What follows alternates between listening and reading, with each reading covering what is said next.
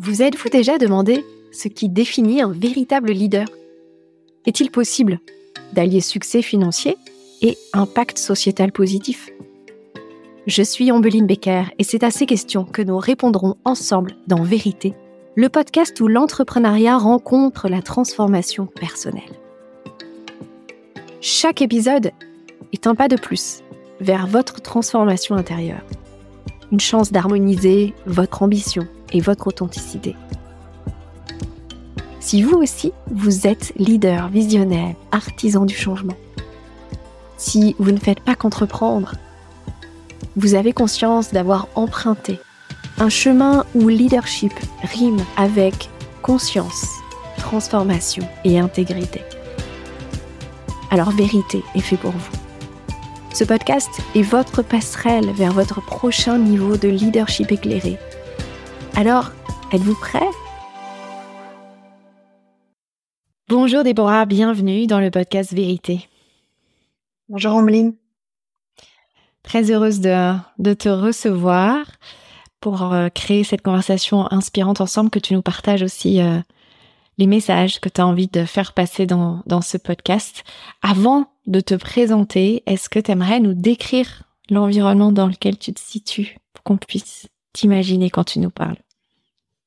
Alors, je suis assise en tailleur sur une chaise blanche ronde que j'adore, que j'ai depuis que j'ai 15 ans. euh, sur un bureau que j'ai récupéré de mon oncle avec un tapis euh, marocain en dessous de moi, une tapisserie avec des hiéroglyphes que j'aime beaucoup et, euh, et trois tableaux euh, avec des, des dessins euh, écoféministes faits par une artiste espagnole euh, que j'apprécie beaucoup aussi. Donc voilà, je me suis créé mon petit euh, mon petit cocon pour travailler depuis ma nouvelle maison. Et c'est top. Et géographiquement, où es-tu Sur la côte bleue. Sur la côte bleue à côté de Marseille. La côte bleue à côté de Marseille. Magnifique. Donc tu es sous le même soleil que moi. C'est ça. Alors Déborah, tu es, tu es docteur en écologie. Euh, tu es connue aussi comme la spécialiste mondiale des albatros. Tu as, tu as publié une vingtaine de, d'articles dans des revues scientifiques. Euh, tu as été élue en 2017 euh, par la tribune dans le top 20 des femmes innovantes. Tu as été la première française sur euh, une expédition féminine euh, en Antarctique qui formait 78 scientifiques en leadership pour sauver la planète. Et tu, as, tu maman de deux enfants. Est-ce que la maternité t'a amené aussi à, à, plaquer ta carrière euh, académique pour devenir, comme tu dis, scientifique à impact et agir au cœur de la société? Ça t'amène en 2018 à créer Earthship Sisters, qui est un incubateur pour révéler le leadership des femmes qui accélère la transition écologique. Vous avez accompagné 48 femmes, levé 1 million d'euros en 5 ans. Et aujourd'hui, c'est la clôture, c'est la fin de Earthship Sisters, tu vas nous, tu vas nous en parler. Euh, prête pour euh, pour de, nouveaux challenges, pour de nouvelles aventures entrepreneuriales, puisque tu es diplômée cette année de l'EM Lyon. Tu ajoutes une nouvelle corde à ton arc en tant qu'administratrice à impact pour mettre l'environnement au cœur des stratégies d'entreprise. Magnifique tout ça. Tu me disais que t'aimerais que les auditeurs repartent de notre épisode en sachant et en étant convaincus que tout est possible et donc la première question que j'aimerais te poser, c'est ça veut dire quoi que tout est possible? Eh bien, peut-être pas tout, mais ce qu'ils souhaitent vraiment. Euh, on a tous des envies, des choses euh, qui nous font kiffer plus que d'autres. Et la société dans laquelle on vit parfois nous retient, nous enferme dans des dans des cercles de plus en plus complexes, imbriqués les uns dans les autres. Et voilà, moi j'aimerais que mon témoignage il puisse euh, peut-être donner la force à certains, à certaines, de, redresser la barre quand ils sentent qu'ils sont pas dans le bon cap de leur vie professionnelle et de la vie personnelle qui, va de pair avec.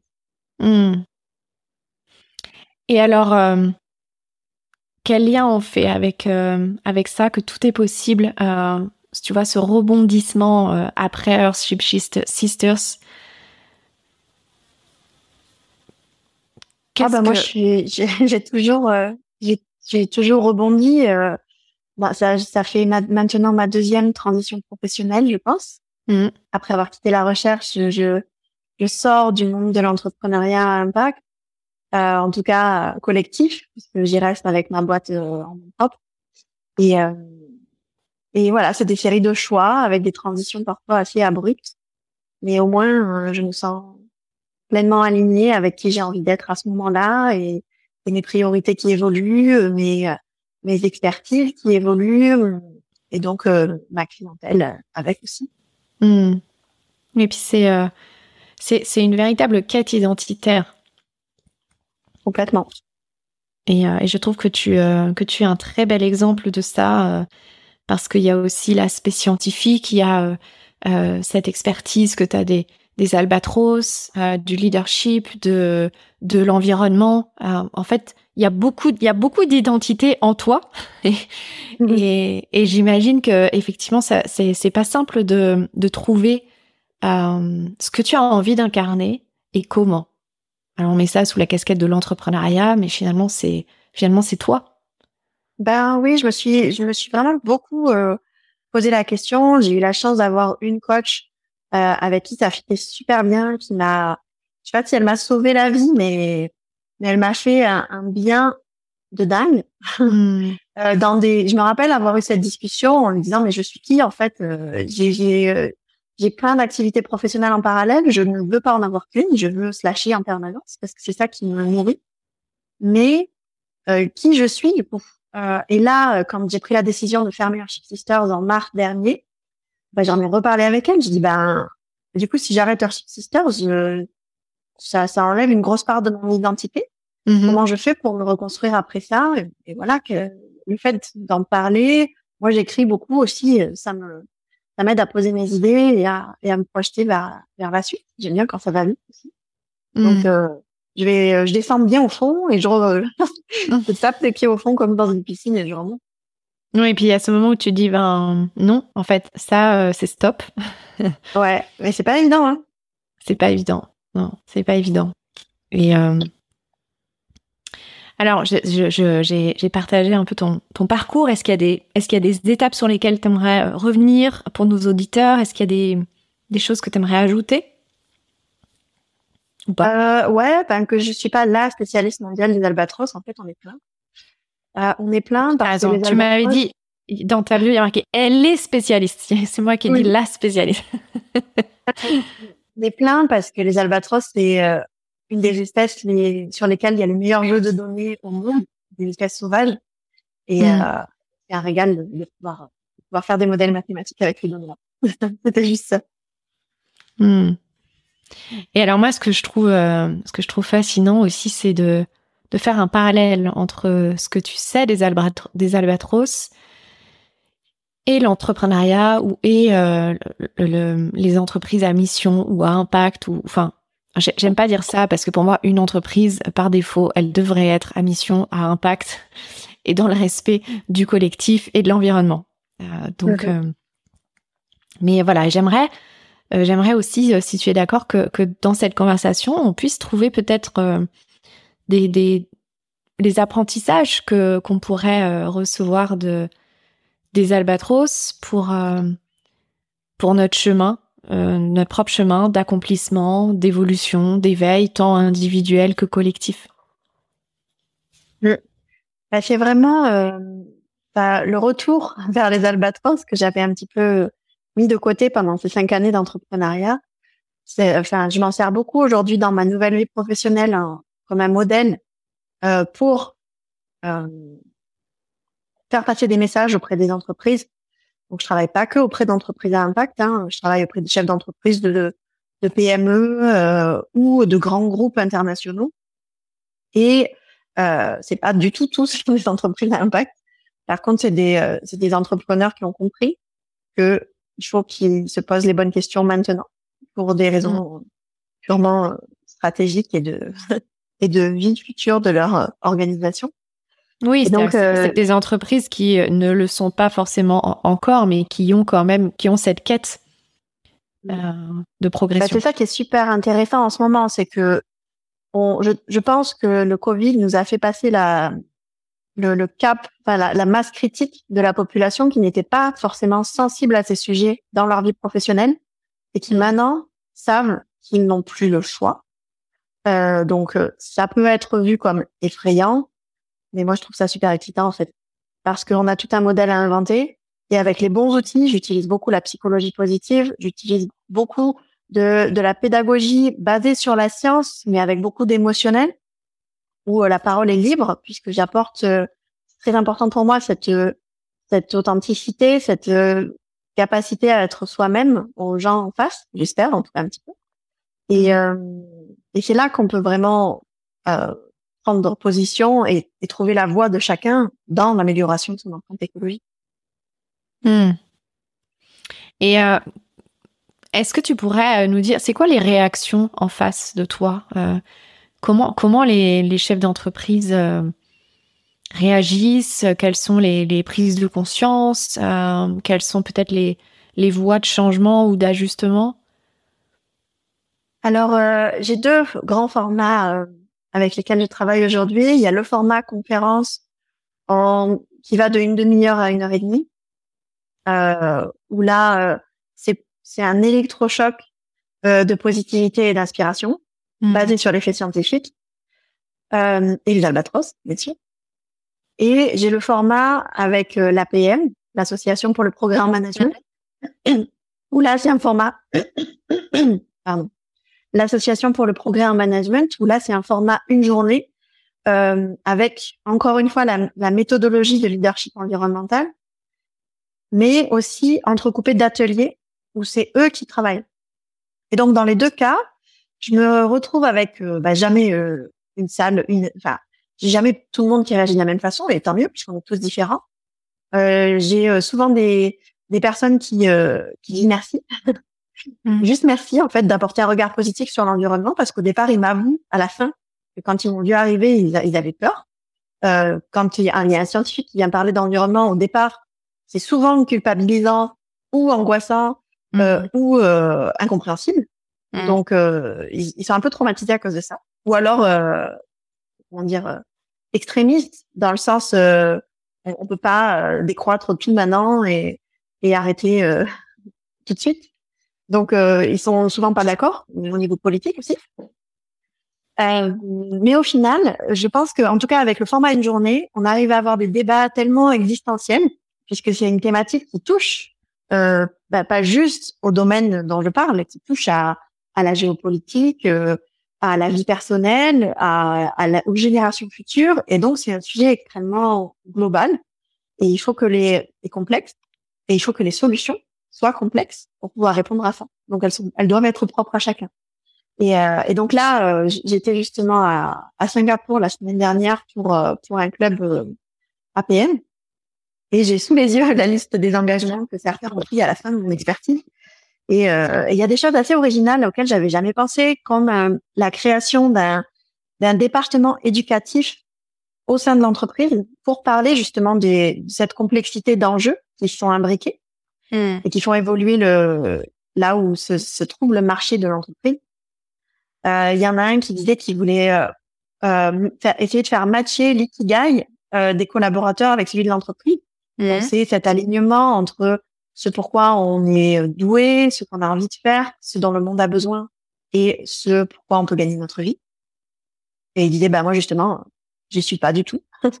Donc comment est-ce que je peux convaincre les, collaborateurs d'y être?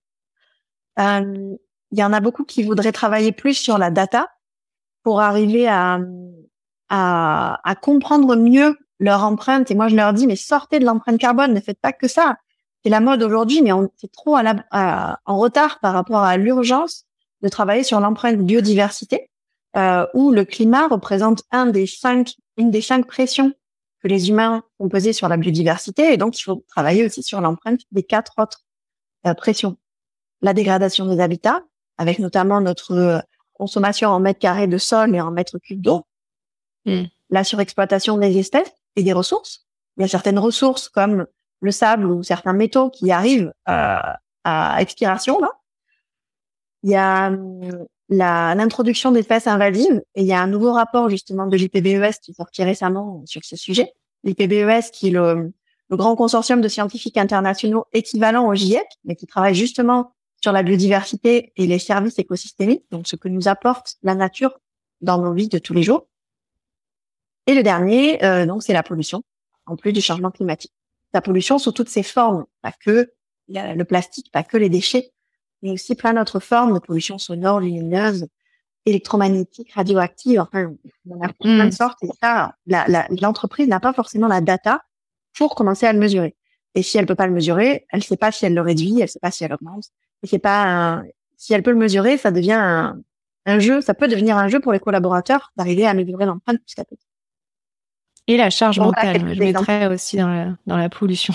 je mettrais la charge mentale. Ah oui, bah, il y a une charge mentale et il y a aussi, euh, c'est ce que je démontre dans toutes mes interventions, il y a aussi, euh, avec l'outil Factfulness, le fait que quand on, on connaît l'état du monde, on se sent mieux je leur démontre qu'ils ont une vision surpessimiste de l'état du monde. En fait, il y a, il y a, oui, d'un côté, on a un, un, monde qui, euh, qui dépasse les limites planétaires, mais d'un autre côté, on a un monde qui, est, au niveau euh, social, a, a fait d'énormes progrès pour réduire la pauvreté, donner accès à l'électricité à, à, une majorité de personnes, éduquer les petites filles.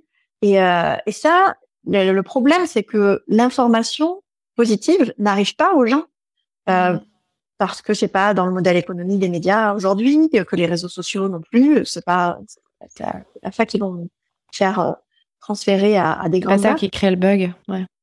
Exactement. Et donc, euh, il faut être hyper vigilant euh, à rechercher activement de l'information et à stimuler le sens critique tout le temps, comme le fait un scientifique en fait.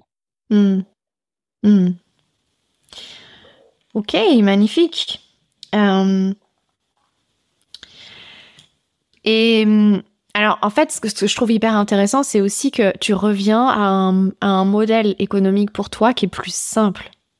Plus aujourd'hui oh en, une entreprise individuelle, tu, tu, tu vends des prestations, enfin, tu vends euh, tes services de conférencière, euh, de consultante aussi, il me semble. Donc, un oui, alors j'ai plusieurs. Euh, ouais. Pardon, je t'ai coupé.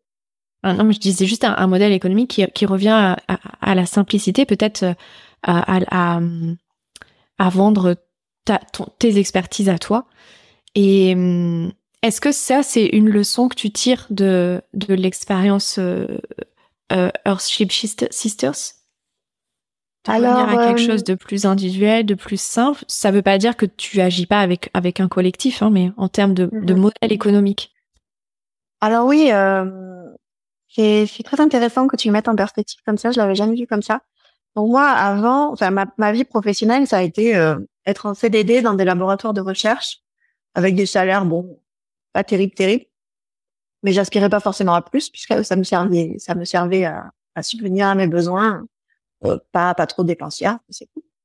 Euh, quand euh, j'ai décidé de quitter la recherche, quand j'étais vraiment déçue par le système et par le manque d'impact concret que j'avais pour protéger la biodiversité suite à mes différentes publications scientifiques, et au final s'adresse à une élite scientifique, et basta. Euh, j'ai voulu vraiment faire tout l'inverse de ce qui me décevait dans la recherche.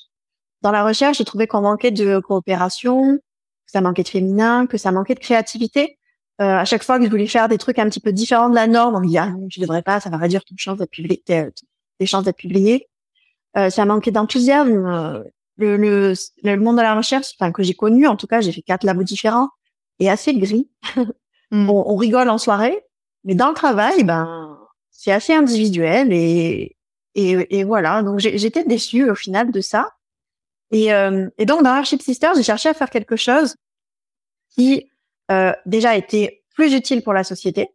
C'est-à-dire que pour moi, aider les femmes à entreprendre avec ambition et confiance, c'était fondamental. Plus, les aider à entreprendre pour apporter des solutions et créer des emplois dans le domaine de l'environnement. Déjà leur mmh. propre emploi, et puis si, euh, si tout va bien, encore d'autres euh, en embauchant du monde. Et là, je pensais, enfin, j'avais cette vision il y a cinq ans que j'ai toujours, hein, euh, où je pense qu'il y a vraiment quelque chose à faire entre les femmes et l'environnement. Et d'ailleurs, il y a d'autres mouvements qui commencent à se créer autour de cette vision aujourd'hui. Mhm. Pour que ça marche, il fallait avoir un modèle économique, genre, enfin, mon parti pris en tant que cofondatrice, c'est euh, qui est resté seul après en unique euh, porte-parole et, et dirigeante au bout de l'année 1. Donc, ça a été de rendre le modèle économique le plus hybride possible, puisque mhm. on dépendait en tant qu'association. Ça a été longuement réfléchi comment on se structurait au niveau juridique. Donc, on était une association d'intérêt général et on s'est, on a créé un, une SASU euh, qui devenait organisme de formation Calliope et dont l'actionnaire unique était l'association. Donc, vous voyez le montage juridique, ça, on s'est bien pris la tête, on s'est beaucoup fait accompagner pour, euh, pour décider ça. Euh, L'hybride, il, tenait dans le fait que l'incubateur, il était porté par l'association, de par son intérêt général, puisqu'on porte, on, accompagnait des projets impact. Donc, ça nous permettait de toucher des subventions publiques et euh, des dons euh, privés, essentiellement par des fondations d'entreprise. Et euh, l'entreprise, elle, euh, elle vendait justement la formation en leadership environnemental qu'on avait mis au point avec l'aide de Calliope et aussi d'autres services de consulting et tous les bénéfices étaient reversés à la somme. Donc ça, c'était mmh. l'idée de départ. Sauf que ça, ça se passait pas, c'était pas facile parce que de un, on avait un triple travail à faire en fait, euh, chercher des clients pour faire marcher la partie euh, commercial standard, chercher euh, bon, à la fois client, à la fois système à convaincre de rentrer dans ce modèle et, euh, et à la fois client pour notre nos offres de, de consulting. Et euh, pour convaincre les sisters de, de suivre notre programme qui était payant, ça coûtait 7000 euros pour un programme de 9 mois avec une dizaine de jours de voilier, avec un incubateur pendant 9 mois, avec du coaching individuel, avec 10 jours de formation en résidentiel dans des lieux dans la nature eh ben c'était difficile en fait. Elles trouvaient mhm. ça long, euh, cher, et, en fait ça changé complètement leur comportement. Le fait d'être cliente payant, ça a changé complètement leur comportement dans la structure.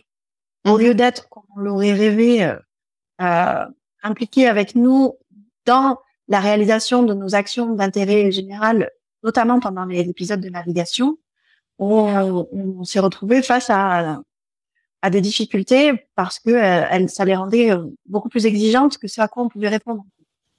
Ouais, c'est donc ça, ça a été la, une des premières limites du modèle économique où les, les sisters devaient financer un petit peu. Mais en même temps, c'était comme quoi, comme quoi, je fais juste une parenthèse parce que je pense qu'on va y revenir plus tard. Comme quoi, euh, dès qu'il y a un enjeu financier, que ce soit pour payer ou que ce soit pour recevoir et rentabiliser financièrement une activité, ça, ça crée quand même un bug hein, dans l'entrepreneuriat féminin. Ouais, et je pense que euh, je pense que l'entrepreneuriat féminin est particulièrement touché par ça et que la culture française aussi. Je, En ayant beaucoup vécu à l'étranger, euh, euh, en, en m'étant moi-même payé un, un, programme à 20 000 euros, euh, où j'ai levé des fonds à côté pour euh, pour le faire, pour partir en Antarctique justement sur l'expédition dont tu parlais. Mm. Euh, moi, ça me choquait pas en fait de, de devoir payer. Et il n'y avait pas d'organisme de formation en Angleterre. Je, je, je, dépendais de rien. Euh, je, je m'attends. Je pense qu'une des, une des plus grosses erreurs que j'ai pu faire dans Architecture, c'est d'imaginer que tout le monde pensait comme moi en fait, euh, et, et, ne se mettait pas de barrière. Mais en réalité, euh, il y en il y en avait beaucoup plus que ce que j'imaginais. Euh, je pense que la barrière de l'argent, elle est, elle est importante. On va, elle est on va y revenir.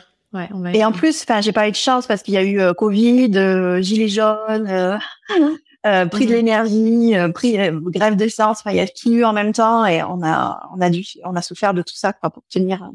Mhm. Si j'en reviens à mon modèle économique, mhm. ensuite il y avait les subventions et donc là ça nous a travaillé énormément donc je vais payer pas mal de monde, déposer plein de dossiers de subventions, rencontrer les, les personnes euh, clés dans la région, dans le département, dans la métropole. C'était beaucoup de paperasse. Énormément de paperasse. des fois on te donne la réponse un an et demi après on te donne 20% euh, que tu avais demandé et tu dois justifier chaque dépense, justifier chaque action. C'est euh, un calvaire en fait. Mm. Et tout ça pour que des fois, quand c'est refusé, on te dise ah oui, mais euh, c'est parce que vous faites payer aussi les candidates. Nous, on, on peut pas vous, vous soutenir si vous faites payer les candidates parce que ça montre que vous n'êtes pas d'intérêt général. on dit bah si, on est d'intérêt général. Et justement, vous nous poussez à nous diversifier financièrement parce que vous dites que les subventions diminuent d'année en année. Donc, comment vous voulez qu'on fasse? Hmm. Euh, il y avait ça. Et, du, côté des fondations, il y avait d'autres problèmes qui émergeaient. C'est que on nous donnait aller des tickets de 10 000, de 20 000. Ça nous prenait euh, des mois à, à les convaincre. Euh, et ils étaient assez exigeants euh, en retour. Donc il y a, y a, un petit peu deux styles de d'entreprises. Il y a des entreprises qui vont nous exiger beaucoup en retour, notamment de la visibilité, parce que elles s'achètent un petit peu une image avec nous sur la double cause mmh. de diversité et euh, d'environnement. Et euh, il y a les entreprises qui euh, qui donnent, mais qui du coup participent pas du tout. Alors que nous, on aurait aimé qu'elles qu'elles qu'elles soient partie prenante, qu'elles envoient leurs salariés faire des faire des actions sur le terrain avec nous. Et, donc voilà, on s'est retrouvé dans ce dans dans ce triple modèle économique avec avec beaucoup de difficultés. Et chaque année, ça devenait de plus en plus difficile. Et chaque année, moi, mon énergie, elle, elle diminuait. Mais aussi, mon énergie elle diminuait du fait que moi je ne me suis pas rémunérée correctement. Et ça c'est euh, aussi une leçon que que je retire parce que plus ça devenait dur, plus je me disais mais en plus je me paye une misère pour faire des trucs de plus en plus durs.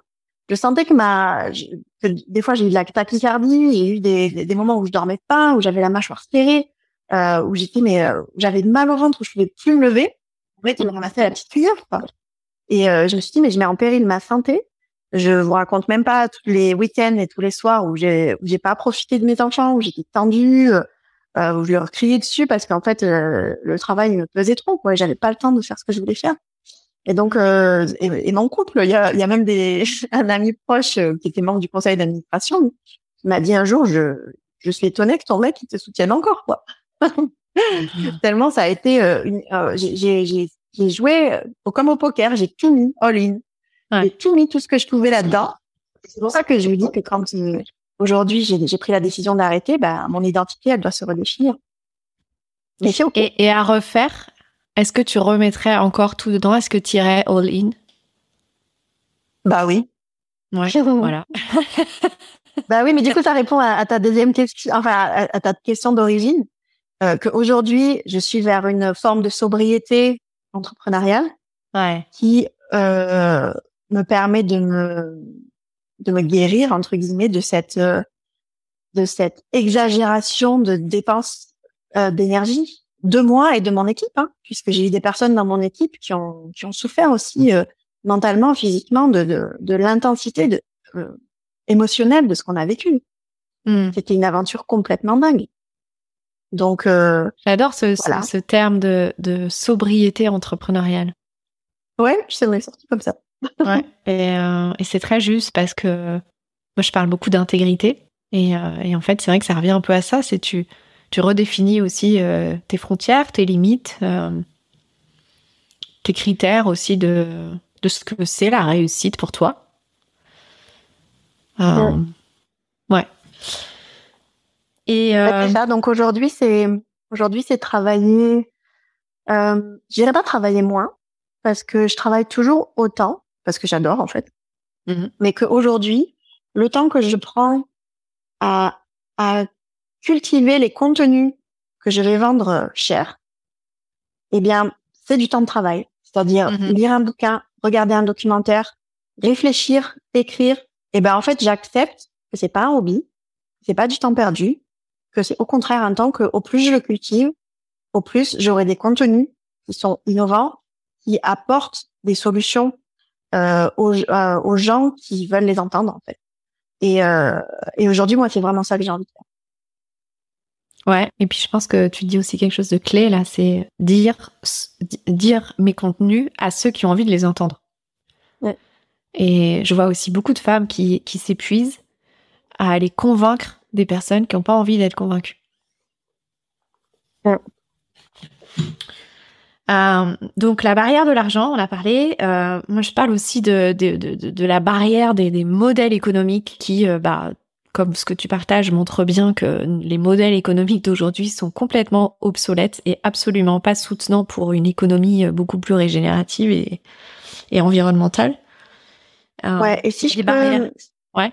si je peux rajouter un truc par rapport à ça, c'est que j'avais six salariés, trois alternants et trois CDI, et je je prenais un, une attention vraiment très particulière à les payer euh, bien, limite au-dessus de la moyenne de ce qui s'est fait dans le, dans le monde associatif aujourd'hui. Parce que je suis convaincue que si les jobs à impact sont décemment payés, contrairement à ce qu'on entend en général et qui est, qui est vrai, hein, quand tu travailles dans le SS, pas, tu vas pas gagner pareil que si tu es banquier. Mmh. Euh, donc moi, je voulais qu'ils soient décemment payés et euh, soient en, sécurité pour que ça fasse petit à petit bouger la norme de l'emploi vers des jobs à impact. Et, euh, ça, c'est aussi un reproche que j'ai eu euh, de la part de, de, certains financeurs publics et privés qui, d'ailleurs souvent ne veulent pas financer les, frais fixes des structures. Ils veulent que financer des nouveaux projets. Et là aussi, je pense que c'est une erreur que j'ai faite, c'est d'être dépendante de ces financeurs qui disent ah bah oui, si vous faites ça, nous on vous finance. Mais en fait, ils ne financent pas le staff. Il va, il va payer ça, donc tu dois le payer avec, tu, tu finances le staff avec l'argent des sisters. Euh, mais du coup, quand il n'y a pas assez de sisters ou que les sisters s'en vont en cours de promo ou qu'elles refusent de payer, enfin, on a eu plein, ou qu'elles ont une maladie ou un divorce, enfin, on a eu vraiment tous les cas de figure imaginables. Euh, et ben, du coup, tu te retrouves en, en déficit. Mmh. Alors que tu veux bien faire. Ouais, il y a un vrai, il y a un vrai sujet hein, euh, avec euh, avec l'argent. Euh, ouais, mais surtout un sujet avec l'argent. Et surtout en France, parce qu'on a vraiment une barrière culturelle et on voit bien que même si il y a cette tendance à dire on soutient le bien commun, on veut une société plus plus écologique, plus respectueuse de l'environnement, etc. Mais en fait, dès que tu commences à t'attaquer au, au, au, bien individuel, mm. dont l'argent, ça, ça, ça bug. Et pourtant, tu, tu, et alors je dis ça dans les deux sens, hein, c'est-à-dire que si tu essaies de mettre l'argent dans l'économie à impact ou, ou l'économie ou l'ESS, euh, ça bug aussi. La preuve, tu veux bien faire, tu veux bien payer tes jobs à impact, euh, ça bug. Tu vois, ça crée des réactions, alors que les gens devraient dire mais c'est génial, euh, mettons plus d'argent et plus de richesse dans une économie euh, solidaire social. Ouais, mais tu sais, moi, j'ai pas de, j'ai pas de problème à, au contraire, c'est ce que je dis euh, aux personnes que j'accompagne. Je pense qu'aujourd'hui, on doit avoir le leadership de sortir de la norme. Parce que la norme nous emmène droit dans le mur. Et donc, si on n'a pas bah, la, norme, la norme a créé, euh, la norme, a créé toutes les problématiques qu'on rencontre aujourd'hui. Oui. Et, et, la norme va droit dans le mur. Donc, euh, si on n'a pas des personnes qui prennent des risques professionnels et donc personnels pour inciter la norme à faire différemment, eh ben, on va pas y arriver. Hmm. Donc c'est pour ça que moi j'avais aucun problème à prendre ces risques à ce moment-là. Par contre, au bout d'un, au bout de cinq ans, stop. Quand ça devient vraiment trop dur, Carrément. Tu vois, ça me fait penser à la conversation que j'ai eue avec euh, avec Stanislas, le, le, le, fondateur notamment de la Maison du Bien Commun. Euh, que je crois que tu connais parce qu'il me semble que quand je lui ai dit ton nom, il m'a dit que enfin, il te connaît en tout cas. Euh, ça me dit quelque chose, oui. Euh, et, et donc, on a eu euh, aussi un, petit peu ce, ce, genre de conversation sur le fait d'amener, enfin, tu vois, d'oser assumer la création de valeur, la création de richesse dans une économie pour le bien commun. En fait, il y, a une, y a une telle scission que, que c'est pas durable c'est pas durable. Ou alors, ou alors, il faut complètement enlever l'argent de notre société, mais pour ça, tu vois, quelles sont les étapes en fait? Comment on pourrait passer d'une société aujourd'hui capitaliste à une société sans argent? Ben Moi, une des pistes que je propose, comme je te disais tout à l'heure, il y a, y a, le problème est très complexe, donc il y a une complexité de solutions. Et, euh, et une des solutions lesquelles je crois pas mal en ce moment, même deux, c'est de un, le, le, potentiel de la triple comptabilité, où justement tu vas pouvoir mesurer et ça sera obligatoire et cadré internationalement, non seulement ton bilan euh, financier comme tu fais d'habitude, mais aussi ton bilan environnemental et ton bilan social. Et à partir du moment où tu mesures et où c'est euh, public, publiquement visible, que la jeune génération ou les gens qui veulent du sens dans leur métier, euh, ils sont en capacité de voir les résultats de l'entreprise sur les, la triple valeur, eh ben ils pourront, on pourra faire bouger le système. Ça, c'était mon premier argument euh, mmh. face aux chefs d'entreprise avec lesquels je travaille. Et il y a un autre argument que j'apprécie beaucoup. Quand j'étais avec Archip Sister, je faisais partie du mouvement Impact euh, France, qui fait du lobby auprès du gouvernement pour un petit peu contrebalancer le Medef. Et il y a un des, des sujets sur lesquels il travaille qui est les avantages fiscaux euh, pour les entreprises à impact. Donc, euh, qui, ça peut être euh, entreprise à mission, ça peut être l'agrément ESUS, ça peut être des l'entreprise de l'ESS, qui est aussi un statut juridique particulier. Mm-hmm. Eh bien, qui ait des avantages fiscaux, qui ait des avantages en termes de subventions publiques euh, pour avoir un accès privilégié, ait des avantages en termes de d'accès, euh, je me rappelle plus le troisième le troisième levier, mais que ça pourrait vraiment changer euh, la dynamique euh, collective dans laquelle nous sommes, en tout cas mm. entrepreneuriat. Moi, je crois beaucoup à ça et je pense que ça va arriver relativement vite. Euh, et que si on a notre crise qui arrive, et, ça va arriver dans pas longtemps, qu'elle soit sanitaire, environnementale, politique ou, autre, euh, ou tout ça en même temps, accélérer, ça fera que accélérer notre, transition. Qu'elle soit idéalement, il faudrait qu'on arrive à le faire de façon voulue, mais je suis pas sûre que l'humain dans le système capitaliste en soit capable. Hmm. Non, mais en, toute façon, voilà, on est, on est, on est vraiment dans une fracture euh, à beaucoup, à beaucoup d'endroits, et, et c'est une très bonne nouvelle. Euh, alors je reprends, je reprends un peu mes notes pour pas trop m'écarter de des sujets qu'on avait, euh, voilà. Donc ouais, pour pour continuer. Euh, donc, tu es ce que j'appelle une, une entrepreneur par rébellion parce que parce que tu as et tu es devenu entrepreneur par réaction à au milieu de la recherche qui, qui ne te convenait pas et est-ce qu'il y aurait d'autres apprentissages que, que tu aimerais partager sur euh, sur ton, ton parcours de, de femme engagée en plus de ce qu'on a évoqué? Euh... Tu me disais aussi euh, que tu tu disais quand tu étais jeune que tu voulais pas travailler avec les humains. bah ouais, moi j'étais fascinée par les animaux depuis toute petite. Hein. Euh, mais pas, mais pas le côté fasciné par les animaux où euh, je veux leur donner à manger, euh, les attraper, les caresser, les garder pour moi. Pas du tout. Moi, je voulais, je voulais vraiment, je, passais mon temps, je m'asseyais à côté de n'importe quel animal et je regardais pour comprendre son comportement. et pas juste son comportement genre éthologie, mais son, son comportement dans son milieu, avec les autres individus, ses décisions et, et, euh, et ça m'a fascinée. Et donc, quand les gens euh, de mon entourage, ils ont vu que j'étais fascinée par les animaux, ils m'ont poussé pour que j'aille faire un stage chez un vétérinaire. Et là, euh, ça a été euh, la déception ultime. Hmm. C'était horrible. J'ai travaillé sur des stérilisations toute la semaine, des, des, accidents de voiture avec des animaux de compagnie qu'on devait réparer et, et des, des, des traitements d'obésité. C'était vraiment les, les animaux qui subissaient les caprices des humains. Et je me dis, mais moi, j'étais fan de documentaires euh, télé. Je, je, voulais travailler sur les animaux dans leur milieu. Donc, c'est petit à petit comme ça que je suis arrivée euh, à la fac et dans la recherche. Et, euh, et, à cette période-là, je me suis dit, mais je veux jamais travailler sur les humains, en fait. Avec les humains, les animaux, ils sont, ils sont plus, comment dire, moins compliqués, plus authentiques. Euh, et ils ont des besoins proches de, de notre système Terre, quoi. Mm. Euh, et puis au final, ce que j'ai fait avec Earthship Sister, sans m'en rendre compte, c'était que de l'humain. C'était gérer de l'humain, euh, de l'humain qui qui a qui a de l'ambition, qui a peur aussi du monde de demain, euh, de l'humain et de l'humaine, mm. qui euh, qui ose se lancer en collectif et qui découvre plein de trucs, plein de gens, euh, qui découvrent de prendre le large en bateau. Ouais, et ça, ça, ça a bouillonné d'émotions dans tous les sens. C'était extrêmement fort.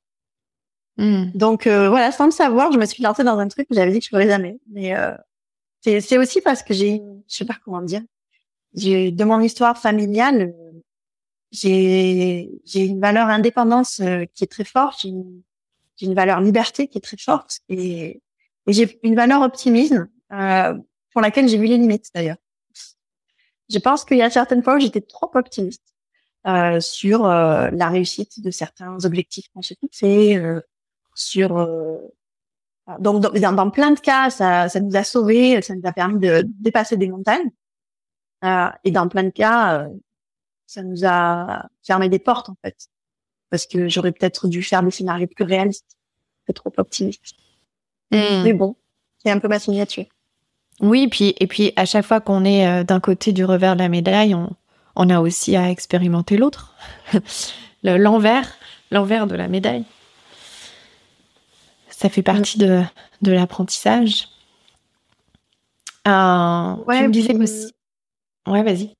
Si je peux me permettre, il y a il y a un truc aussi qui m'a frappé euh, dans le monde de l'économie sociale et solidaire, c'est qu'on a attiré beaucoup de personnes, aussi bien euh, dans les participantes au programme que les personnes qui voulaient travailler avec nous, euh, des personnes qui ont qui sont des moutons à cinq pattes. On a, alors on en rigolé beaucoup entre nous dans l'équipe. On était une vingtaine à la fin. Euh, euh, des gens qui ont qui sont capables de, de qui ont une capacité de travail, une capacité intellectuelle, une, une intelligence émotionnelle très forte euh, et peut-être au potentiel. pas, j'en ai connu certains qui le savaient, mais pas tous.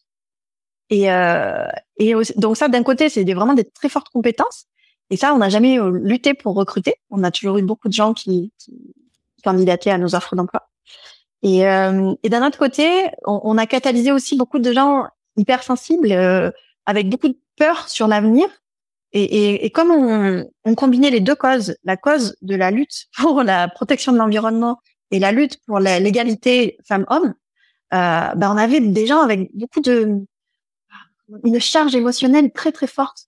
Hmm. Et, et c'est ça aussi qui a rendu la gestion de, de nos aventures collectives difficile. C'est parce que parfois, euh, il y avait beaucoup d'envie, euh, beaucoup de peur, beaucoup de, de, colère, de tristesse par rapport à ces causes-là, qui se qui se cristallisaient dans des discussions beaucoup trop longues par rapport au timing qu'on avait, ou hmm. beaucoup trop intenses par rapport à ce qu'on était capable de gérer. Hmm. et, et ça, ça a rendu les choses bah, à la fois euh, au niveau, euh, enfin, c'était vivant quoi, c'était très fort, euh, mais c'était dur, c'était extrêmement dur à gérer. Ouais, est-ce que ça, ça, ça a amené euh, une forme d'impuissance?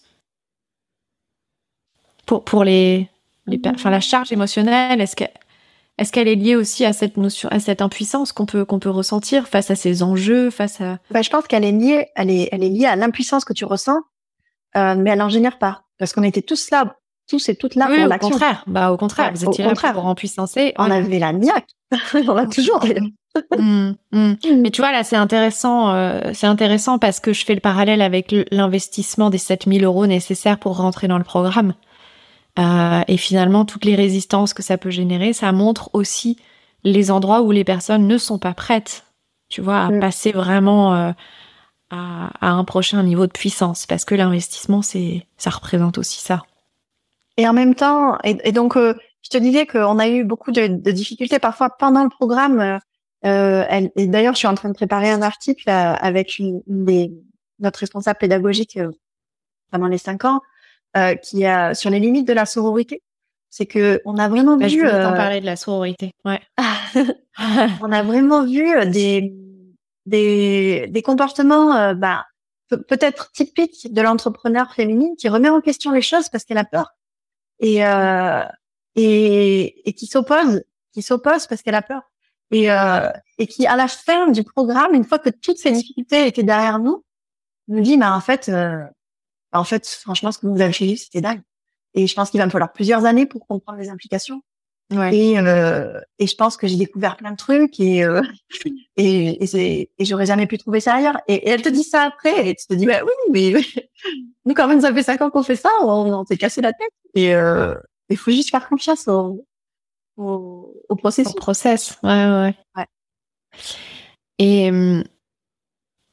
et qu'est-ce que voilà qu'est-ce que tu pourrais nous dire sur la sororité? Parce que euh, d'un côté, je, pense qu'en tant que femme, c'est peut-être un de nos besoins les plus profonds euh, parce que c'est une grosse blessure la sororité. Euh, et d'un autre côté, euh, pour recevoir le soutien de cette sororité ou pour prendre sa place dans la sororité, il faut, faut aussi beaucoup de travail sur soi. Ben, j'ai tellement, ouais, j'ai tellement à dire sur tout ça. Euh, pense que la sororité, elle est fondamentale pour, en, en petit groupe de femmes avec un objectif commun, pour nous, c'était d'entreprendre et de protéger l'environnement. Euh, c'est il y a y a quelque chose qui clique tout de suite. Euh, on a eu des groupes de 17 jusqu'à 17 femmes en même temps. Euh, il y a quelque chose de très fort qui se crée tout de suite en, en, en collectif. Mais cependant, ça ne veut pas dire que pour chaque femme, la sororité est acquise instantanément. On a aussi eu des femmes qui disent mais attendez, euh, vous vous faites comme si vous étiez toutes copines là, mais en fait euh, moi je suis pas prête. et ça c'était c'était euh, c'était assez dingue aussi de d'observer les différences. On a aussi eu beaucoup de postures de. Et puis on n'est pas forcément là pour être copine d'ailleurs. Hein. On n'est pas là pour être copine, mais c'est vrai que la, la, la barrière personnelle, elle a eu, elle a été éprouvée. On avait du mal à, à ne pas la transgresser. Il y a aussi eu des, des, des caractères forts euh, qui, ont, qui, ont, qui ont souvent, une fois que le groupe est bien formé, pris le lead dans le groupe. Euh, des caractères, euh, euh, il y a eu des boucs émissaires aussi dans les groupes. C'était terrible à observer. il y a eu euh, des, il y a eu des, des, des, personnalités négatives qui ont qui, qui faisaient partir le groupe en spirale négative euh, il y a eu des caractères positifs qui faisaient partir le groupe en spirale positive, mais vraiment, c'était euh, c'est de la dynamique des populations euh, féminines, comme les mmh. dynamiques des populations d'Albatros. C'était extrêmement intéressant. Et en même temps, euh, nous, on était l'équipe. On a souvent été mis dans dehors, peut-être inconsciemment ou involontairement par le, le, collectif des sisters, qui était tellement soudé entre elles qu'elles se sentaient différentes de nous et qu'on pouvait pas comprendre leur leur posture. Et donc c'est là que je trouve qu'il y a des limites euh, et que au final, je pense que la sororité est nécessaire pour faire euh, ressortir les freins très forts que certaines peuvent avoir, notamment celles qui ont subi euh, des choses très dures dans leur enfance. Euh, je vous laisse imaginer. Euh, ou alors des, des, des, blessures professionnelles précédentes, puisqu'il y a de plus en plus, la, la 95% des femmes qui venaient vers nous, elles étaient en, en transition professionnelle, hein, parfois post-burnout, parfois pré-burnout. Euh, et euh, par contre, je pense que cette sororité, elle n'est pas la solution au problème de l'humanité, comme j'ai pu le croire à une période. Mmh. Euh, c'est forcément la diversité qui est la solution. Ça, ça apparaît comme une évidence aujourd'hui. C'est bien sûr, c'est l'union la, la, la, réponse. Mais pour passer à l'union, voilà, et pour passer à l'union ou à la réconciliation, euh, il y a besoin de, de guérir ce lien de sororité et de fraternité. Complètement. Et c'est pour ça que je te disais en off euh, avant qu'on commence, je, je, je rêvais, j'ai jamais, j'aurais jamais eu le temps de le faire, mais je rêvais de lancer les Hershey Brothers parce que aujourd'hui et depuis beaucoup, depuis quand même pas mal de temps, des, des, des, décennies, les femmes, elles ont, elles ont la capacité de parler de leurs problèmes, même si elles n'arrivent pas à mettre les mots sur leurs besoins ou la conscience sur leurs besoins. Euh, elles ont des cercles euh, d'amitié fortes, des cercles de sororité comme on a pu le créer ici, alors que les hommes, je suis je je, je crois pas qu'ils ont la la possibilité de parler vraiment d'eux-mêmes, de leur peur, de ce qu'ils ont envie de faire. Et je pense que c'est peut-être la prochaine étape euh, pour faire avancer le monde. Oui, il y a, a encore beaucoup de frilosité euh, pour les hommes, à, beaucoup de pudeur, de à, à parler de, de, leur sphère émotionnelle. Euh, mais euh, il y a quand même de plus en plus de cercles d'hommes qui se qui se ça. Mm. Et donc pour moi, que ce soit la fraternité ou la sororité, les programmes où c'est 100% d'un sexe permettent d'aborder des sujets très en profondeur en étant pleinement soi-même. C'est bête à dire, mais c'est vrai. Et après, les solutions, on doit les porter ensemble. Et je pense que c'est voilà les, déséquilibres qu'on a pu connaître, euh, ça c'est aussi parce que euh, il y, a, des limites à la sororité. Euh, trop de femmes, ça c'est trop d'émotions, trop de trop de, questions, trop problématiques. on aurait peut-être pu plus rééquilibré euh, s'il y avait eu une promo de, de mecs en même temps avec qui on se mixait de temps en temps.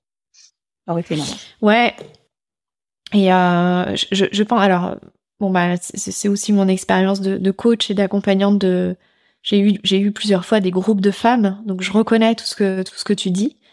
Euh, pour moi il y a aussi un facteur qui est hyper important c'est c'est notre alignement à nous dans notre posture et dans notre leadership parce qu'il faut tenir cette sororité, il faut euh, il faut faciliter aussi euh, les miroirs qu'on est les unes envers les autres et, savoir recruter des personnes qui vont être en mesure de voir la vérité. Et je pense que c'est ça le plus difficile. Et ouais, mais là encore, on, a eu les freins de notre modèle économique où on devait recruter des personnes euh, qui avaient envie d'entreprendre dans l'environnement, qui avaient la capacité de, payer le programme et de le commencer au moment où ça commençait. Et donc, euh, c'était euh, peut-être notre notre offre, elle était trop euh, étroite entre guillemets pour ces personnes-là. Et il y a, pourquoi y a vous n'avez pas fait des euh, pourquoi vous n'avez pas fait une offre, on va dire premier niveau d'engagement type séminaire ou un peu comme Ticket for Change, tu sais, avec leur tour. Voilà, une offre, tu vois, plus ponctuelle sur deux trois jours. Ben, c'est un peu le fruit de ma vision, c'est-à-dire que moi, moi, je voulais pas qu'on se crache la surface. Je voulais pas juste qu'on gratouille la surface, je voulais qu'on aille en profondeur dans les, dans les, dans la, le, comment dire, le, le, le, changement systémique de la personne et de son, de son envie de, de créer une activité professionnelle. si, on fait un petit truc de trois jours, tu ressors. Bah, bien sûr. Tu ressors avec de l'inspiration, mais comment tu te mets en marche? Bien sûr. Mais peut-être que les personnes, et je pense que dans la cause environnementale, euh, on est aussi confronté à ça, c'est ben, préparer les personnes à, vraiment au changement tu vois, enclencher le changement et il y a peut-être d'abord des phases de d'éveil de conscience, d'éducation, d'information. Bah, tu vois, c'est quand on a vu qu'on on tenait plus là euh, économiquement, euh, ça a été le premier scénario évoqué. Hein. C'était de faire des offres euh, à tiroir qui que tu combines en fonction de ton avancée. Et, et au final, notre métier, il aurait complètement changé. C'était beaucoup plus commercial. Ça allait devenir beaucoup plus de commercial, beaucoup plus lourd que que en fait de l'accompagnement. Hmm. Donc Et on s'est posé ces questions. Et alors, je reviens sur mes notes. Euh, oui, d'ailleurs. Ah, il y a un truc aussi que je voulais, il y a un truc que je voulais rajouter qui est très important. Ouais. On a parlé donc de, de sororité, on a parlé d'entrepreneuriat, on a parlé de, de, de relations à l'argent. Et ben en fait, je pense que euh, là, quand on quand on a décidé d'arrêter notre activité, c'est parce qu'on n'a pas recruté assez de sisters pour justement faire entrer ce volet euh, du modèle économique chez nous euh, de, de, clientèle directe. Euh, mais c'est aussi parce que on était en pleine euh, en pleine crise énergétique et il y avait une, grosse grève aussi des des stations essence là à cette période-là. Et je pense que c'est beaucoup plus risqué pour une femme d'entreprendre que pour un homme aujourd'hui. Surtout quand elle est en transition professionnelle, qu'elle a des enfants à gérer, je, je, et qu'elle parce que les, femmes ont moins de moyens, moins de moyens au départ, et elles ont, je trouve que c'est un plus gros pas pour elles de se lancer que pour un homme. Et, et ça, c'est vraiment une réalité aujourd'hui. Ouais. Mais on est complètement sur la question d'empuissancement, hein, et, euh, et, je pense que le, la problématique que ça révèle, elle est hyper importante pour les femmes qui nous écoutent autant que pour les hommes. De, de comprendre quels sont les enjeux qui se cachent derrière ça, derrière cette notion d'empowerment, d'entrepreneuriat, de d'argent, euh, de capacité à investir, de capacité à se à se relier, à s'entourer, à recevoir du soutien. Euh, mm. C'est tout ça, ça vient vraiment toucher des, des enjeux qui sont beaucoup plus profonds qu'on ne le pense en fait. Et, et, la capacité des femmes ou pas à s'autoriser ça. C'est ça. J'ai plusieurs sisters qui m'ont dit moi, ça a été le plus beau cadeau que je me suis fait de ma vie. ah ouais. Et, ça n'a pas, de, je, ça pas de prix. très souvent. Ça n'a pas de prix. Et puis, c'est pas un cadeau qu'on se fait. Enfin, tu vois. Et ça, je, l'entends tellement dans la bouche des femmes de euh, Ah ben, allez, euh, en fait, je me fais ce cadeau. Mais, mais en fait, c'est pas un cadeau. C'est un investissement. Tu vois. Et là, je pense qu'il y a une vraie différence de mindset avec les hommes. Ah ouais, jamais j'entends un homme dire J'investis dans un programme pour me faire un cadeau. oui, c'est parce qu'on n'accepte pas. Je me mets dans la, je me mets aussi avec elle. Hein, on a, on n'accepte pas de s'accorder du temps. Ouais, et puis et puis d'investir en soi aussi. Tu vois, c'est si j'investis 7000 euros dans, dans ce programme de leadership pour euh, pour les les fins d'incubateur pour les pour les les entrepreneurs de l'environnement, c'est parce que je crois en moi, c'est parce que je crois en ma vision, c'est parce que je crois en mon projet et parce que c'est non négociable. Et ça, ce mindset-là, il est vraiment dur pour les femmes. Parce qu'il y a effectivement beaucoup d'enjeux personnels aussi. Il y a, il y a l'image aussi qu'on va, qu'on va refléter à l'extérieur. D'ailleurs, les albatros, est-ce qu'ils vivent, euh, enfin, tu vois, est-ce que les, les, les, les, sexes sont séparés ou, comment ils vivent en fait? Est-ce qu'ils vivent en famille en... Alors, les albatros, ben, ouais, ça fait rire les gens quand je dis qu'ils nous ressemblent euh, pas mal en termes démographiques. Euh, il y a 22 espèces d'albatros dans le monde. Mmh. Il y en a la 18 qui vivent dans l'océan austral, donc tout autour de l'Antarctique, sur les îles où il y a beaucoup de vent, puisqu'ils ont, c'est les oiseaux les plus grands du monde. Ils ont une envergure jusqu'à 3 mètres 70. Je vous laisse euh, réfléchir à ce que ça représente, 3 mètres 70. C'est énorme. pour réaliser. Donc c'est très très loin des goélands. Euh, et, euh, et donc les mâles et les femelles n'ont pas de différence physique visible à l'œil nu euh, ou à l'œil euh, non expert. Euh, ils partagent les tâches à 50%. Hmm. C'est-à-dire que quand la femelle pond son œuf unique, euh, le mâle prend le relais pendant qu'elle elle va se nourrir en mer pendant peut-être une dizaine de jours. Le mâle y jeûne euh, et la femelle revient ou pas. Hmm. si elle revient pas, il abandonne, puis c'est pas grave.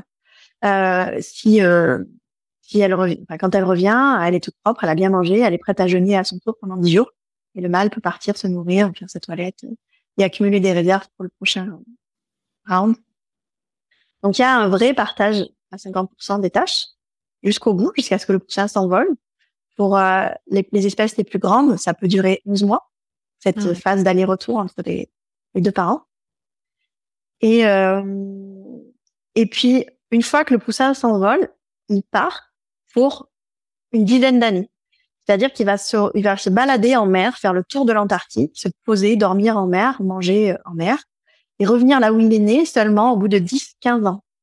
Donc sa première reproduction peut... Pardon? Ils partent tout seuls ou ils sont en groupe? Alors, ils partent au même moment, ils peuvent faire des radeaux au large, un petit peu comme on voit euh, sur tous les oiseaux marins quand on navigue. Euh, ils s'accumulent tous ensemble à la surface de l'eau et après euh, ils suivent ils suivent les vents. Donc je pense qu'ils voient toujours des congénères et surtout dès qu'ils voient un bateau, ils, vont voir ce que c'est. Parce que si mmh. c'est un bateau de pêche, ils peuvent peut-être avoir à manger gratos au risque de se faire attraper et tuer par un bateau. Ouais. Euh, et donc cette démographie là, d'avoir un poussin tous les deux ans euh, se reproduire à 15 ans, vivre jusqu'à 60 ans, euh, partager des tâches, et eh ben moi ça me fait penser aux humains. et donc euh, je leur raconte aussi que les trois quarts de ces 22 espèces d'albatros, elles sont en danger d'extinction, dont certains en danger critique. Pourtant, elles vivent à l'autre bout de la planète. Euh, donc c'est pour expliquer petit à petit que la plupart des pressions humaines qu'on donne, que j'ai cité tout à l'heure, les cinq, que les, les humains euh, pressurise la biodiversité jusqu'à la sixième extinction de masse qui est en cours, après celle des dinosaures, eh bien, les albatros, il a, il a vivent de plein fouet, euh, alors qu'ils sont à l'autre bout de la planète. Et donc, euh, moi, je trouve ça hyper symbolique, euh, en plus de leur, euh, de leur beauté. Donc, je cite souvent le poème de Baudelaire. Les ailes de géants l'empêchent de marcher. Je trouve ça hyper puissant. Et, et moi, je trouve que c'est nos cerveaux de géants qui nous empêchent de changer. Hmm. Hmm. Et qu'est-ce que euh, qu'est-ce qui pourrait nous apprendre euh, sur euh, comment comment comment faire face aux enjeux actuels? Comment ils s'adaptent? Comment tu vois J'imagine qu'ils sont dans une résilience. Est-ce qu'ils changent leur comportement? Alors, ce qu'on peut apprendre des albatros, il y a plusieurs choses. Tu me demandais tout à l'heure comment ils vivent. Ils sont euh, grégaires, mais pas sociaux.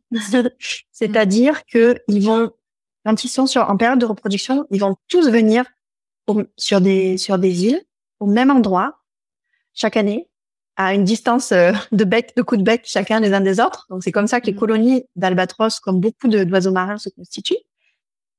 Ils se servent des informations les uns des autres, euh, puisque quand ils voient que quelqu'un a bien mangé, ils vont partir dans la même direction. Enfin, je pense qu'il y a une forme de communication. Il y a une forme de qualité aussi, euh, c'est-à-dire que les individus de moins bonne qualité entre guillemets vont être repoussés en bordure de colonie. là où les probabilités de succès reproducteur sont les plus faibles. Mm. Et il y a aussi des notions de personnalité qu'on découvre de plus en plus. C'est-à-dire que tu as des individus avec un comportement beaucoup plus... euh, alors en anglais, on dit bold. Euh, J'arrive pas à le traduire à part couillu. euh, tu as des personnalités beaucoup plus euh, preneuses de risques et tu as des timides. Donc euh, ça, tu le vois quand tu les manipules pour leur poser des GPS ou leur faire des prises de sang. Tu vois qu'il y en a qui défendent leur nid, il y en a qui qui bougent pas, il y en a qui sont tétanisés. Mais ça se ressent surtout face aux, pressions humaines et la plus grave, c'est celle de la capture accidentelle dans la pêche au pont. Euh, ils se font attraper sur les palangues. Sur les, les ce sont des grandes lignes de, plusieurs kilomètres de long avec plein d'appâts euh, et plein d'hameçons et des appâts dessus pour attraper des thons et des espèces à haute valeur commerciale dans l'océan austral. Et là, les albatros, ils se font attraper euh, par erreur parce qu'ils veulent manger l'appât. Mm. Et, euh, et donc, tu te rends compte qu'il y a un certain nombre d'individus, ça, ça a été publié récemment, qui ont un comportement plus bold, qui arrivent à s'en sortir mieux que les autres face au Mhm. risque de mourir dans la pêche industrielle. Euh, tu te rends compte aussi qu'il y a des, des, des changements de d'utilisation des vents, des changements d'utilisation des zones marines, puisque la, la température se réchauffe beaucoup aussi dans l'océan austral, et ça change euh, la, la, la, capacité pour eux à, à attraper la nourriture. Mm. Donc, euh, tu vois qu'il y a des adaptations comportementales fortes, mais euh, j'ai, il y a quand même un, sur un albatros, il y a un temps de génération d'une trentaine d'années, contrairement à un virus qui fait, euh, je sais pas, une trentaine de jours au, au pire. Et donc, euh, la capacité d'adaptation, elle est liée au temps de génération et elle sera forcément plus, euh, enfin, plus difficile euh, vu la vitesse des changements qu'on fait sur notre planète euh, pour des espèces qui vivent longtemps que pour des espèces qui vivent euh, enfin qui ont un temps de génération très court. Donc, euh, j'ai pas non plus des espoirs de dingue quant à la survie des 22 espèces. Mm. Euh, mais bon, on va voir, on va voir ce qui se passe dans les dans les dix prochaines années. Ça va être décisif. Oui, et puis euh, c'est un peu la question de toutes les espèces en fait, nous y compris. Ouais, Mm. mais euh, je pense que, en tout cas, moi, j'ai passé beaucoup de temps dans les colonies d'albatros. J'ai fait deux deux saisons de trois mois où j'étais tous les jours, toute la journée. Et je pense que c'est des moments où j'étais le plus heureuse de ma vie. Mm. Vraiment. Parce que je vivais avec rien. J'avais Mm. un peu de nourriture dans des bidons. On était trois ou sept, suivant les, les missions. On avait on buvait l'eau de la rivière. euh, euh, on se lavait dans, dans la rivière à 4 degrés et, et on avait un, juste un téléphone satellite pour euh, savoir si la météo était pas trop mauvaise demain ou s'il y avait des messages importants. Mais euh, je, je trouve que ils ont une simplicité. Enfin, la nature, en général, les albatros, ils ont un- ils sont tellement beaux qu'ils ont une, une capacité à transmettre les émotions. Mais la, la nature, en général, a une simplicité, un, bon sens, une, une circularité euh, native et, euh, et une utilisation de l'énergie extrêmement faible. C'est-à-dire, je, je lisais dans un bouquin que on on n'a toujours pas scientifiquement élucidé comment un arbre fait monter autant de litres d'eau dans ses branches euh, Mm. avec l'énergie de la lumière. Mm. Euh, et donc, on a tellement à apprendre de cette simplicité, y compris dans nos modes de vie, dans ce qui nous rend réellement heureux aujourd'hui. Moi, c'est ça Mm. que je que je prône. Je l'ai ressenti tellement fort, et j'aimerais que les personnes elles arrivent à se reconnecter à, à ça. Donc, il n'y a pas besoin d'aller sur des colonies d'albatros, mais juste regarder une, une fourmilière travailler. Euh, regardez, un, on a pas mal en ce moment dans le jardin de, de menthes religieuses. Prendre une menthe religieuse sur son doigt et regarder comme elle nous regarde. C'est comme elle nettoie ses antennes. C'est, c'est, c'est ça la, la, la vraie vie, quoi. Ouais. Et c'est quoi les c'est quoi les clés qu'on peut en ressortir de ça, tu vois, de, de, de la nature? Est-ce que c'est euh, la puissance du collectif d'abord Ah bah il y a plein, il y a plein de clés. euh, ouais. Là, je suis en train de relire le bouquin de Pablo Servigne euh, sur l'entraide. où. Il dit que la théorie de l'évolution de Darwin, publiée Mm. en 1859, la seule phrase qu'on connaît tous, c'est la loi du plus fort. Euh, et, et ça a été très mal interprété parce que ça nous a, ça a constitué dans notre société une recherche permanente de la compétition, alors qu'en Mm. réalité, il dit que l'évolution fonctionne sur l'entraide et que c'est même le levier principal. Et donc, euh, ça, c'est c'est extrêmement important, surtout quand on sait que dans un modèle euh, VUCA, donc un monde VUCA, de plus en plus, où on est de plus en plus vulnérable, le monde est incertain, complexe et ambigu, on va être face, et du fait aussi qu'on ait dépassé six des neuf limites planétaires, on va avoir des crises de plus en plus rapprochées, de plus en plus intenses. Mm. Et c'est l'entraide qui va faire qu'on s'en sort. C'est pas la compétition. Parce que moi, si c'est la compétition qui gagne et qu'on a des riches barricadés euh, avec 90% des ressources du monde, bah, j'ai pas envie de vivre dans ce monde-là. Donc, euh, il y, a, y, a, plein de gens, en plus de, de ce livre que je te cite, qui travaillent sur la, ce que tu peux apprendre en termes de management, du fonctionnement de l'écosystème. Il y a la stratégie du poulpe, il y a, euh, euh enfin, moi j'ai plusieurs livres dans ma bibliothèque, et euh, il y a aussi euh, beaucoup de travail sur le biomimétisme, sur comment tu peux euh, t'informer du fonctionnement de la nature pour créer des, des technologies, mais pas que, mais aussi des mhm. systèmes, des fonctionnements qui sont propres à ça. Et là, il y a, y a, plein, plein de solutions. C'est un champ extrêmement intéressant. Hmm. C'est passionnant. C'est passionnant et alors moi mon, désir le plus profond c'est que c'est que tout ça tout ça devienne la norme et que tout le monde s'ouvre en fait à ces possibilités et et qu'on soit tout en quête de de faire de l'entraide, la collaboration, la co-création euh, et le partage aussi des richesses. Un peu le cœur de, de nos missions. Et ça commence par se respecter soi-même. Exactement. Ouais, exactement. Et, et bien sûr, euh, on peut pas. C'est incarner le changement qu'on veut voir dans le monde. Hein. Ça passe d'abord par euh, par soi. J'ai une amie qui disait euh, il faut se hâter lentement. c'est joli, c'est joli. Qu'est-ce que, alors je sais que ton temps est, limité euh, ce matin, enfin cet après-midi. Qu'est-ce qu'il faudrait ajouter à cette euh, à cette conversation pour qu'elle te semble complète par rapport à, à l'intention que tu en avais au départ, Déborah?